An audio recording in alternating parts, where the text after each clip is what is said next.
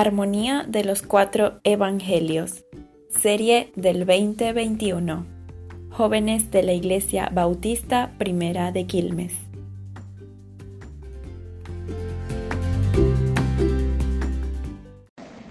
Entonces, ahí vimos desde el capítulo 25, la lección 25, perdón, hasta las próximas lecciones que vamos a ver. Y hoy vamos a ver la lección número 28 es la institución de la cena del Señor, que lo vimos también en un pedacito en ese video. ¿Sí? Entonces,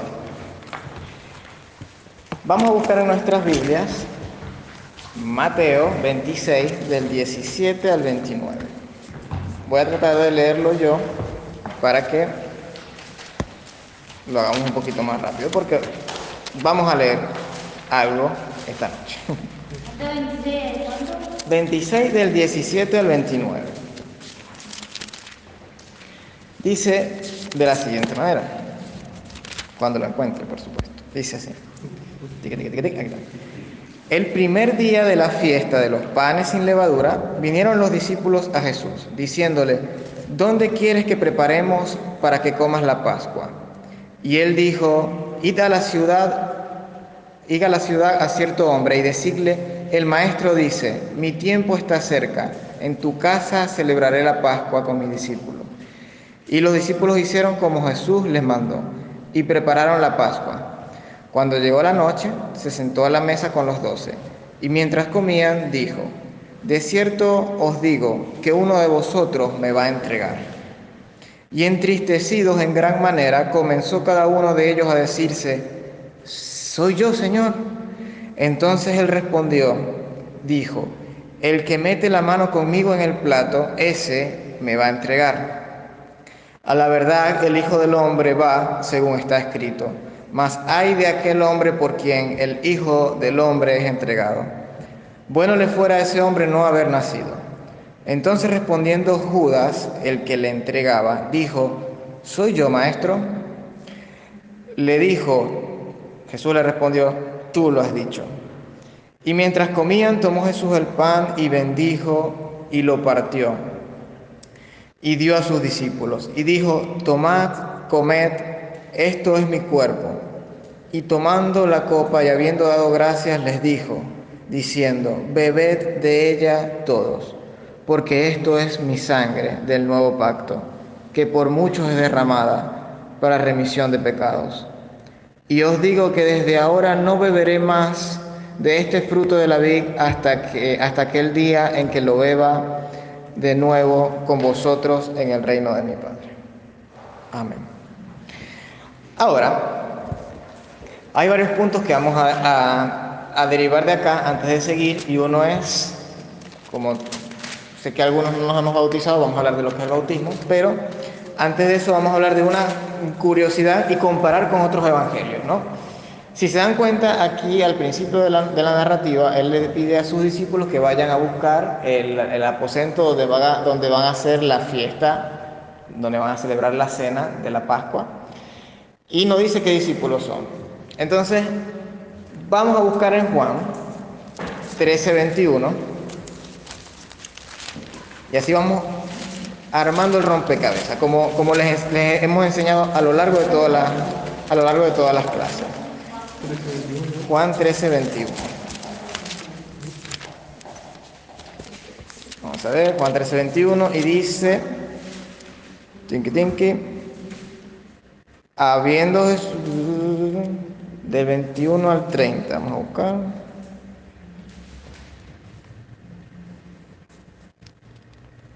Perdón, perdón, está en Lucas. En Lucas. Lucas es el que siempre nos habla con más detalle. Entonces, Lucas 22, del 7 al 23. Aquí está. Ahora sí. Dice, llegó el día de los panes sin levadura, en el cual era necesario sacrificar el cordero de la Pascua. Y Jesús envió a quién o a quiénes? A Pedro y a Juan. A Pedro y a Juan. Bueno, entonces ya estamos armando la película en nuestras cabezas, ¿no? Armamos la película, ya Jesús en ese momento le pide a Pedro y a Juan que busquen eh, el lugar, el aposento. Ya vamos a ver qué es lo que le pide precisamente allá en Lucas. ¿Ah? 22, 7. Y leímos el 7 y el 8. ¿Sí?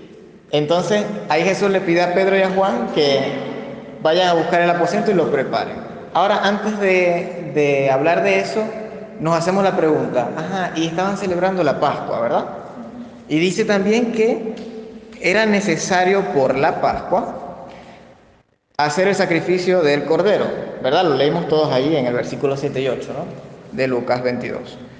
Ajá, les explico. ¿Se acuerdan? ¿Quiénes ustedes saben la historia de Moisés? Que Moisés libertó al pueblo de Israel en Egipto. Fue Dios a través de Moisés. ¿Se acuerdan de la historia de Moisés? Sí. Bueno, cuando, eh, cuando Dios liberta al pueblo, recuerden que eh, en Egipto Dios envía 10 plagas. ¿Se acuerdan de las 10 plagas? Sí, bueno, recuerden, la última plaga fue cuando el, el ángel de Jehová mata a los primogénitos de todo el pueblo de, Egipto. Y no mató a los primogénitos del pueblo de Israel. ¿Por qué no murieron? ¿Por qué no los mató? ¿Alguien se acuerda cuál era, qué fue lo que Dios le dijo? Que pintara con la sangre de un cordero todo el marco de la puerta. Muy bien. Entonces, cuando ellos salen, son ah, es, perfecto, Agata, gracias. Entonces, ahí el ángel de Jehová pasaba de largo y no mataba al primogénito que estaba dentro de, la, de esa casa, ¿no? Ah, bueno, cuando salieron de Egipto, Dios les pide que celebren anualmente estas fiestas en, recordatorio y alabanza al Señor de la, de la liberación que tuvieron en Egipto. Entonces, se acostumbraba siempre fuera del, del templo a hacer el sacrificio del cordero, cada quien llevaba su cordero, cada familia llevaba su cordero, y luego lo iban a comer en una cena. La cena, por de acuerdo a esta fiesta, lo vemos en Levítico, que está como tal las especificaciones de cómo debe ser la cena, la cena incluía el cordero, incluía el pan sin levadura, algunas eh, hojas amargas, hierbas amargas, y fruto de la vid, que es el vino, y también algunos em, frutos secos, higos, que lo mezclaban, los molían y hacían una especie de, sopa. Ah, sí, sopa, sí, sopa, aquí, aquí también se dice sopa, ¿verdad? Sí, es líquido. Y por eso es que nosotros cuando estamos leyendo en, estos evangelios que dice que el que moja conmigo el pan, ¿sí, se acuerdan que cuando le está diciendo, ¿quién, me va, quién, quién, quién te va a entregar, Señor? Eh, creo que lo vamos a ver ahorita en, Lucas, no, en Juan. En Juan nos va a revelar otra parte de ese evento, que es que eh, Juan, el discípulo amado, estaba sentado al lado de Jesús casi, casi eh, recostado a su pecho y Pedro le dice, hey Juan, pregúntale a Jesús quién es el que nos va a traicionar. Entonces Juan le, eh, le pregunta a Jesús, ¿quién te va a traicionar?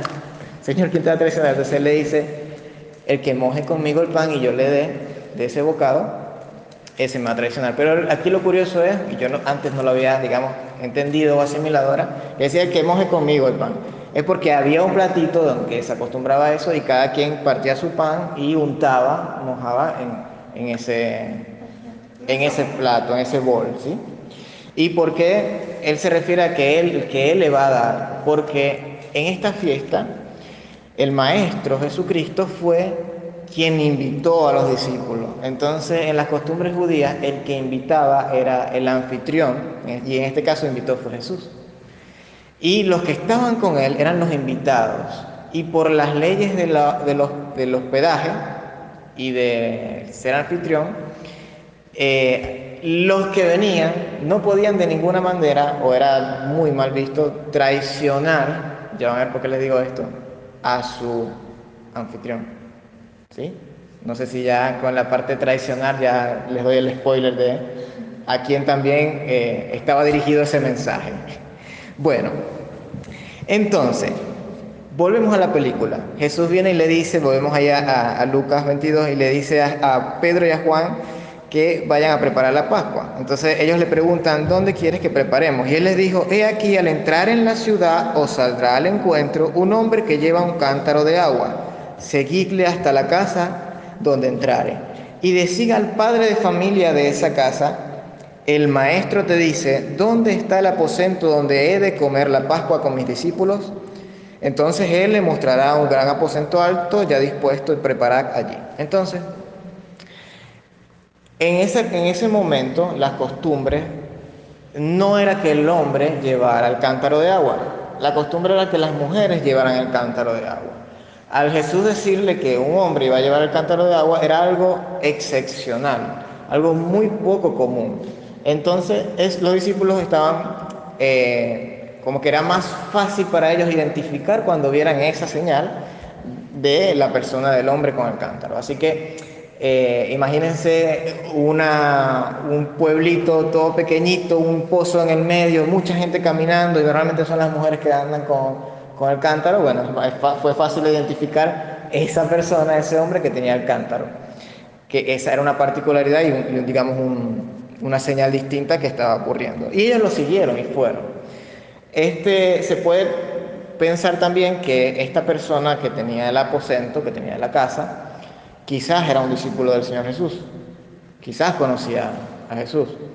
Y al decirle, el maestro necesita tu aposento, eh, él con todo el corazón dispuesto le entrega el aposento a los discípulos. Entonces ahí viene, para seguir la película, la preparación. Los discípulos compraron los panes, fueron a comprar las, hierbas, fueron a comprar todo lo que faltaba, el vino, prepararon la mesa, acomodaron el lugar, pusieron los cojincitos porque en ese momento las mesas estaban a nivel del suelo y se, se, recostaban en el suelo a comer. Si no es como ahora nosotros que tenemos nuestras sillas y una mesa. Era a nivel, no sé, como unos 70 centímetros, un metro más máximo, y estaba la persona recostada comiendo. Bueno, entonces los discípulos prepararon todo. Bueno, ahora vamos entonces con la cena del Señor. Antes de ir con la cena del Señor, no sé si ustedes, algunos conocen o alguno que sea un valiente que, me, levante la mano y me diga qué es el bautismo. Nos fuimos un poquito de tema, pero es necesario que lo sepamos para poder hablar de la cena del Señor. ¿Alguien sabe qué es el bautismo? Vamos, mi valiente aquí. Cuéntame, ¿qué sería el bautismo? ¿O qué hacemos nosotros en el bautismo? ¿Qué estamos representando allí? Exactamente, perfecto. Para los que no escucharon, ya dijo volver a nacer. Es felicitación. Eso es el concepto eh, correcto. Pero, eh, pero vamos a añadirle más cosas. Es volver a nacer. Es nosotros admitir, primero arrepentirnos de nuestros pecados y decirle al Señor que nos transforme. La Biblia dice que, que al nosotros aceptar al Señor somos hechos nuevas criaturas. Y en el bautismo hacemos la representación de eso, el simbolismo de eso, de que nuestra carne muere allí y el que se levanta es la nueva criatura, ¿sí? la transformación eh, que, va, que va a ser continua de nuestro, de, nuestra, de nuestro ser, de nuestro espíritu en los caminos del Señor. ¿no? Entonces, cuando uno se bautiza es porque uno eh, se arrepintió de sus pecados y aceptó al Señor, fue una decisión del corazón, ¿sí? fue una decisión importante. Hay un nuevo hombre allí, una nueva mujer que sale del bautismo. Y solamente teniendo la conciencia, para hacerlo, porque el que se bautizó lo hace por conciencia, porque está consagrando su cuerpo ahora al Señor. Solamente después de bautizados que podemos participar de la cena del Señor. ¿Sí? Por eso lo comento, porque ahora vamos a hablar de la cena del Señor y ustedes normalmente lo ven en los, primeros domingos del mes que en la iglesia celebramos la, cena del Señor y damos el pan, damos el vino, y con, un eh, simbolismo que tenemos que hablar hoy, y cuando veamos el significado del simbolismo van a decirme, Daniel, tenés razón, por eso es que tenemos que estar bautizados para, para tomarlo, porque no es, no es color de rosa. es hermoso lo que hace el Señor Jesucristo por nosotros, pero sepamos que eh, es fuerte, es muy fuerte. Entonces vamos a... Ahora sí vamos con lo que es la cena del Señor. Y después que prepararon en el 14 dice, cuando era la hora, se sentó a la mesa, ¿quién? Jesús, ¿verdad? Y con él los apóstoles.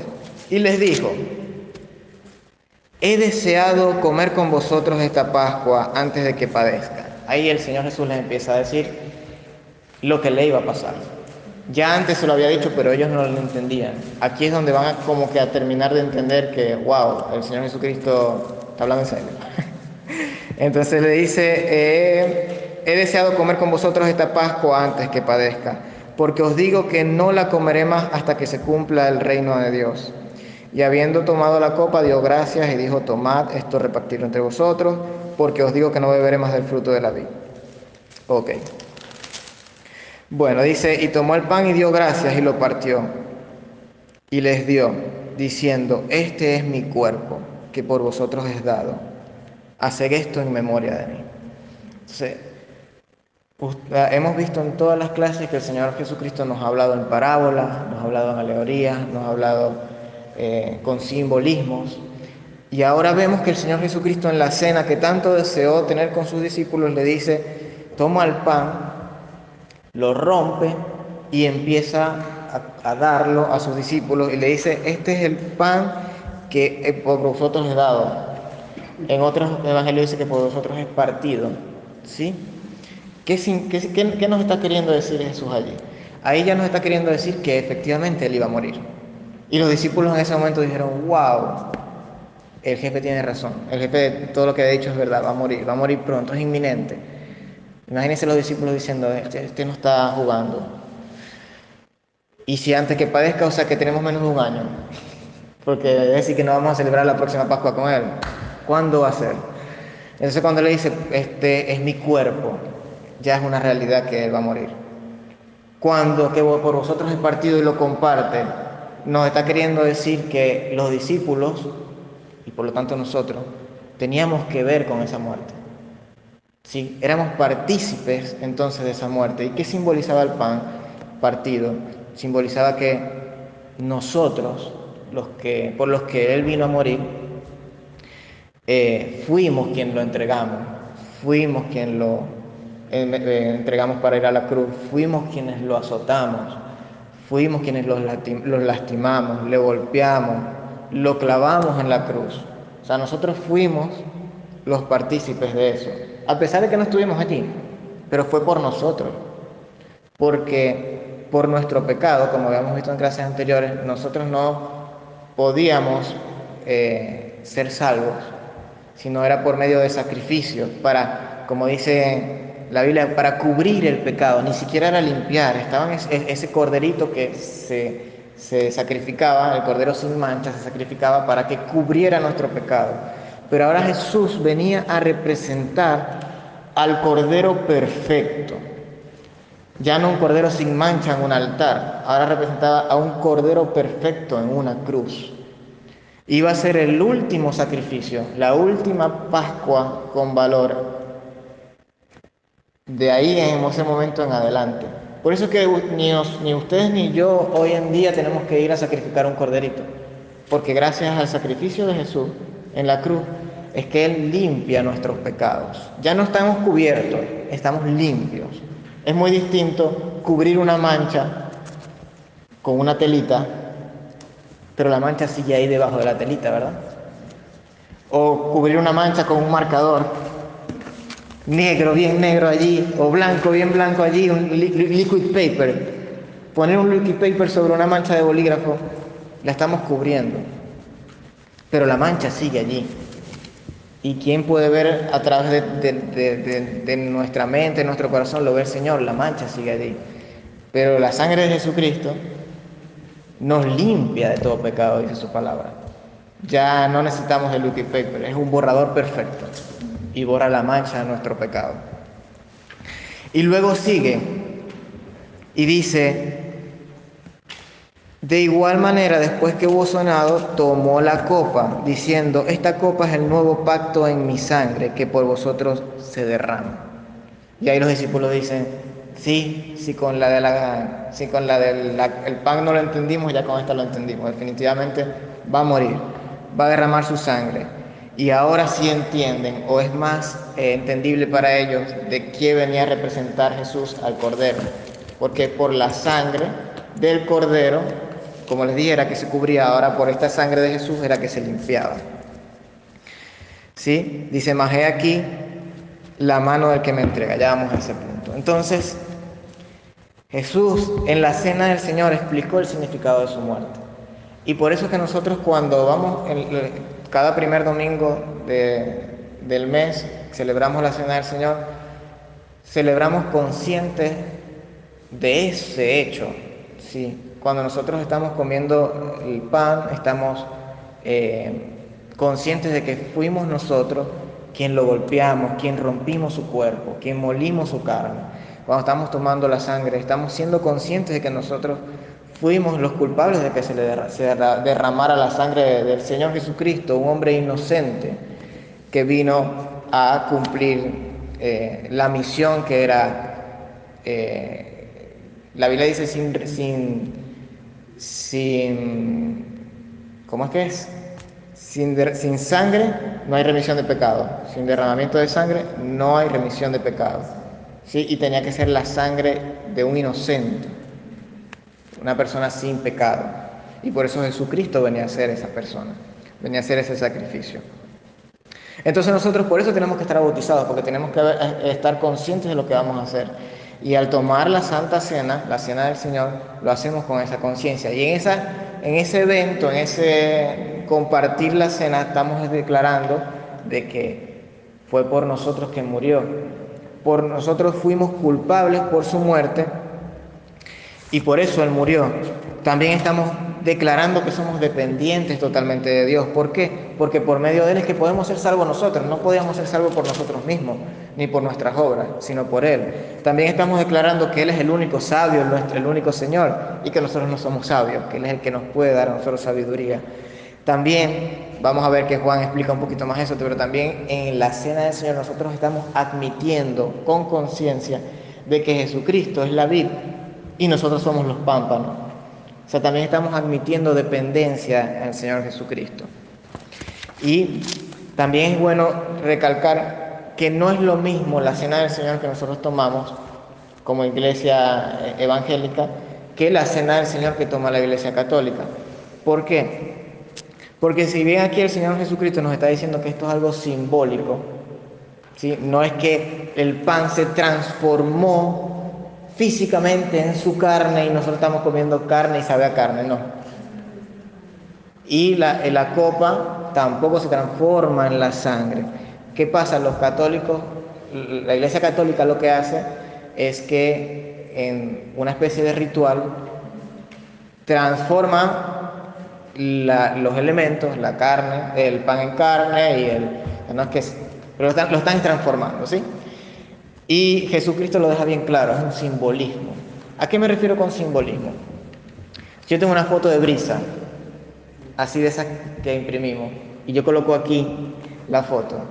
Yo digo, esa es brisa en la foto, ¿verdad? Normalmente nuestro vocabulario normal va a decir esa es brisa, pero el significado de esa es brisa no, es el correcto.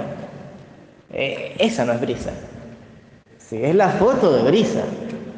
Es distinto, ¿no? Porque brisa está aquí. La verdadera brisa está allí. Lo que está acá es un simbolismo de lo que representa a, brisa. ¿Sí? ¿Se entiende esa diferencia? Entonces yo puedo decir, esta es la fotografía de brisa, así sería brisa, y esta es brisa de verdad. Lo mismo pasa con el pan y la copa de vino. El pan vendría siendo como ese símbolo, esa fotografía del cuerpo de Cristo.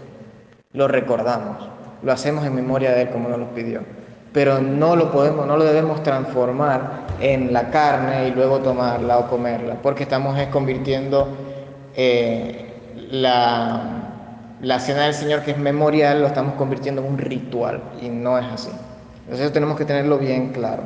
Otra cosa que hace la Iglesia Católica es que si ustedes lo han visto, no sé, en películas, series o alguna vez fueron a una, el que se toma la copa es el, cura nada más, el, papa, el que está dirigiendo la cena. Pero los demás no toman de la copa, los demás solo les dan del pan. Y Jesucristo en la cena del Señor compartió la copa con todos. ¿Sí? Entonces, todos al participar en la cena del Señor también tenemos que tomar de la copa, pero es recordando también su sangre la sangre que nos limpia. ¿Sí? Muy bien. Ahí cubrimos esos puntos sumamente importantes. Después, más adelante, los que se bautizaron van les van a hablar con más profundidad, con más detalle de esto.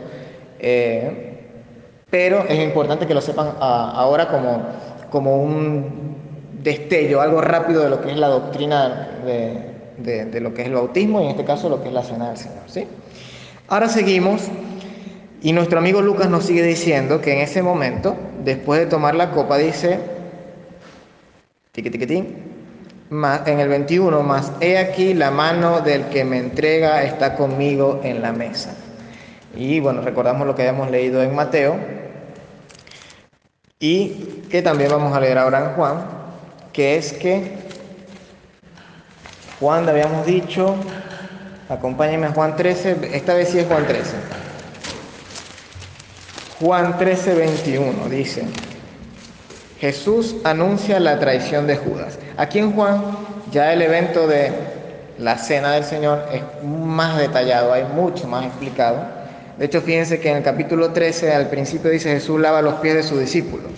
Dice, Jesús lava los pies de los discípulos en la cena, conversa con ellos, comen, luego viene la cena del Señor donde parten, a pesar de que ya estaban comiendo, ahí como que, imagínense, comemos, hacemos nuestra hambre y después viene Jesús y dice, este es mi pan y hace la, el, institución de la cena del Señor. Y con la última copa es que hace lo de la cena. Y después de eso es que Jesús anuncia la traición. ¿Sí? Eh, así lo explica Juan en este orden. Los eh, otros evangelios anuncia, el otro evangelio anuncia la traición antes de la Santa Cena. Ya eso lo vamos a hablar, es un detalle de, que tenemos que revisar. Entonces aquí dice, habiendo dicho esto, Jesús se conmovió en espíritu y declaró y dijo, de cierto, de cierto os digo que uno de vosotros me va a entregar. Entonces los discípulos se miraban unos a otros dudando de quién hablaba. Y uno de sus discípulos, al cual Jesús amaba, estaba recostado al lado de Jesús. Es decir, Juan, el que está escribiendo. Dice, a este pues hizo seña Simón Pedro, nuestro amigo Simón, Dice, para que preguntase quién era aquel de quien hablaba. Él entonces, recostado cerca del pecho de Jesús, le dijo, ¿quién es? Señor, ¿quién es? Respondió Jesús, a quien yo diere el pan mojado, aquel es. Y mojando el pan lo dio a Judas Iscariote, hijo de Simón, y después del bocado Satanás entró en él. Entonces Jesús le dijo, lo que vas a hacer, hazlo, hazlo pronto. Hazlo más pronto. Pero ninguno de los que estaban a la mesa entendió por qué le dijo esto. Vamos a parar acá. Aquí hay dos puntos importantes que nosotros como cristianos, como hijos de Dios, tenemos que ver. Las preguntas. ¿Cuáles son las preguntas? Vieron que los discípulos cuando él dijo, cuando Jesús dijo, uno de ustedes me va a entregar. Dios mío, el tiempo pasa volando cuando uno se divierte. vamos a acelerar. Cuando le dijo, uno de ustedes me va a entregar, todos empezaron a preguntarse a sí mismos, autoevaluarse, ¿seré yo? yo iré a entregar al Señor. Porque si Jesús es la verdad, y yo creo que Jesús es la verdad, Él no se equivoca. Por lo tanto, uno iba a traicionar al Señor. Entonces todos tenían la misma probabilidad de que fuera cada uno de ellos. Y entonces ahí viene la pregunta, ¿soy yo el que voy a traicionar a Jesús? Esa es la pregunta A de los, discípulos, de los 11 discípulos. Y la pregunta B es la del doceavo discípulo que es Judas, que le dice, ¿soy yo, rabí? Ya vamos a desglosar eso. Ahora, la primera pregunta, está muy bien que los discípulos se hayan autoevaluado en ese momento. Todos estaban en sus mentes, yo, pero yo amo a Jesús y Él es, él es el enviado del Padre, Él es Dios. Estaban en su mente discutiendo ellos mismos con ellos mismos si ellos eran posiblemente que los negaran, que lo, que los, que lo traicionaran. Y ahí se están reevaluando, se están autoevaluando y están realmente confirmando su fe en el Señor. ¿Sí? Y la segunda pregunta es la de, la de Judas, que a pesar, así como todos preguntaron, se le preguntaron a Jesús, ¿seré yo? ¿Soy yo? Y así se autoevaluaron. Judas, en ese momento, si leemos las escrituras un poquito antes, Judas ya había vendido a Jesús. Judas estaba en la mesa con las monedas de plata en el bolsillo. Ya él había traicionado a Jesús. Lo único que le faltaba era su parte del trato. Llevar a los guardias hacia donde Jesús estaba. Llevar a los guardias hacia donde este, llevar a los guardias hacia, donde Jesús estaba. Entonces, Jesús, eh, yo les comenté antes que Jesús había, eh, en, el tema de la cena, lo que representaba era el anfitrión, eso como que era un mensaje, hey, no, no me deberían traicionar. Es como que un mensaje a la conciencia de eh, Judas. Luego, él dice, alguien me va a entregar, estamos haciendo una advertencia, eso está mal, me van a entregar. Y tienes otra oportunidad, Judas, Judas, por favor, reacciona. Y Judas hace una pregunta que podemos decir quizás hipócrita. Dice, Rabí, ¿seré yo? ¿Cómo vas a preguntar soy vos si tenés las monedas en el bolsillo? Si vos lo traicionaste ya, es una pregunta hipócrita. Y aún así tenía oportunidad de arrepentirse y no traicionar a Jesús. Pero él en ese momento decide por traicionarlo. Y como ven, él se va. Y vemos en los Mateo, Mateo, Marcos y Lucas que nos lo explican en otro orden y nos da a entender que Judas se va y luego viene la cena del Señor. Hay algunos comentarios bíblicos que dicen que Judas no probó la cena del Señor, sino los once. Pero no lo podemos definir en este momento, habría que estudiar mucho más, indagar un poquito más, pero se, se cree eso, hay comentarios que, creen eso. Ahora nosotros aquí que estamos presentes en esta mesa nos hacemos la pregunta, la primera pregunta, hacemos, podemos hacernos la primera pregunta. Eh, no en que traicionaríamos a Jesús, pero sí como le podríamos fallar a Dios, a Jesús. Examinemos nuestros corazones. ¿Estoy traicionando a Jesús en fallarle? ¿Estoy viviendo una vida conforme a, como dice la, Biblia? Sería salud. le estamos fallando al Señor. Autoanalicemos nuestra vida. Y si lo hacemos con un corazón como los once discípulos, con un corazón de arrepentimiento y de ver qué es lo que está pasando en mí para poder mejorar y, y ser fiel al Señor, entonces tenemos el corazón correcto. Pero no que, no, en que nosotros no esté el corazón de Judas, que sabiendo que estamos haciendo lo malo, pero nos gusta hacer lo malo, venimos a la iglesia y le decimos, Señor, seré salvo, sabiendo que la Biblia dice, no mentirás, no hablarás falso testimonio, no matarás, no robarás, y tú te sabes el resto. Y lo hacemos con conciencia. Y aún así podríamos venir con hipocresía y decirle, Dios, seré salvo, pero yo sigo haciendo lo que me place en el mundo, o lo que me place en la intimidad, donde solamente Dios ve lo que yo puedo hacer. Entonces, eh, es una invitación que, hasta me hago yo, es muy fuerte, o sea, ¿qué hay en nuestro corazón? ¿Hay una sinceridad con el Señor?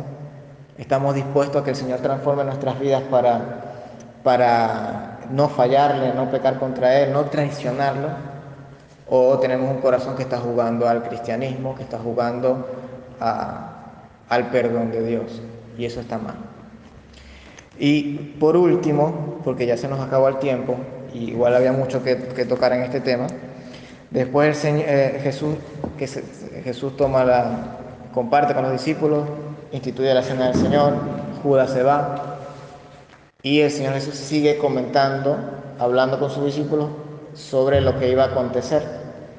Y después de allí se van al Getsemaní a orar. Pero en ese momento Él empieza a hablar desde Juan, no lo vamos a leer todo porque son varios capítulos, de Juan 14, 15 hasta el 17, todo el 17, ahí Jesús empieza a dar unos discursos, ¿sí? unos comentarios.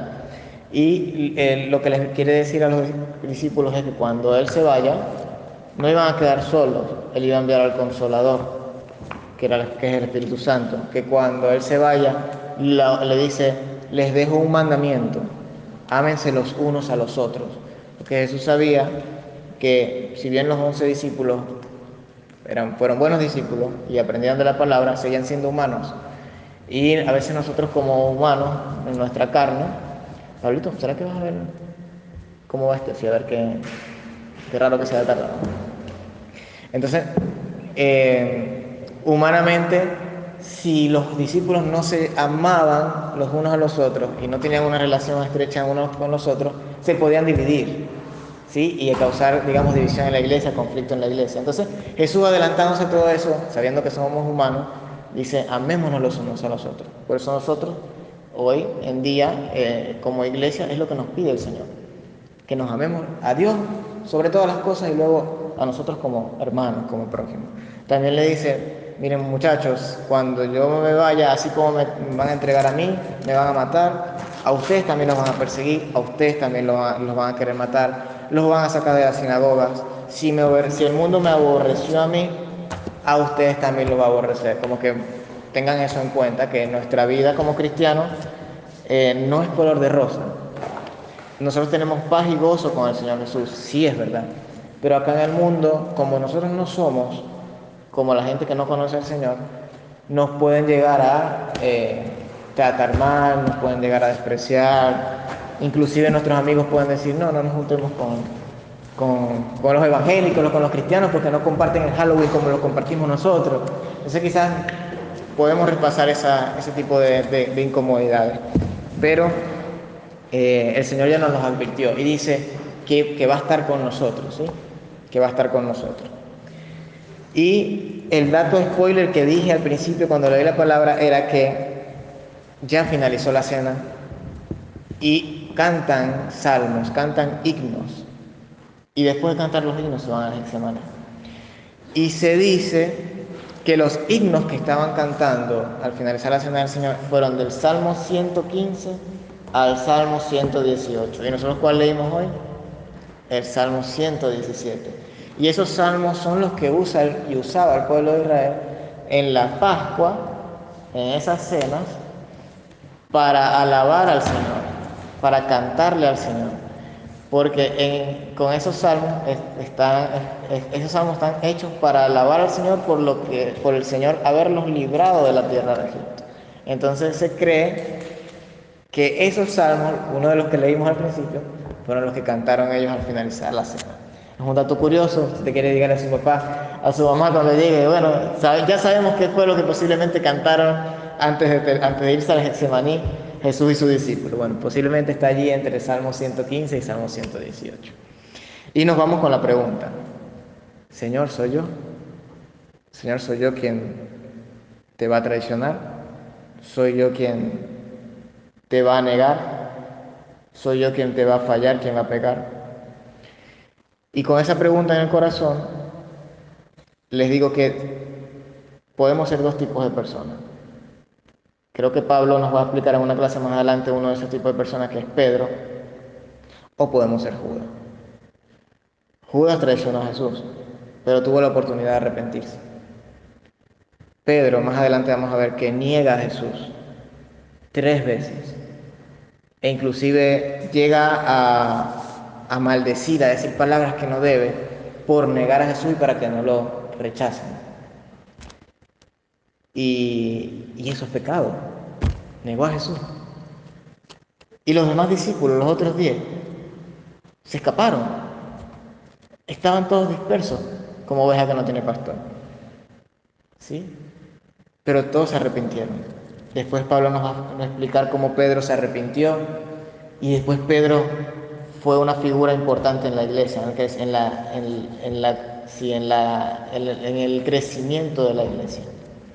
Pero lamentablemente Judas no, no hizo lo mismo que hizo Pedro, no se arrepintió, sino que fue y se suicidó. Sí, entonces tenemos las dos posibilidades. Evaluarnos con una pregunta sincera y si le llegamos a fallar al Señor, arrepentirnos de nuestros pecados y dejar que Él nos guíe y nos transforme o hacernos la pregunta hipócrita de si seremos nosotros quien fallamos al Señor, pero seguimos jugando con el pecado en nuestras casas, y luego lo que nos espera es la muerte y una vida, una eternidad separados de Jesús, por lo tanto en, el infierno.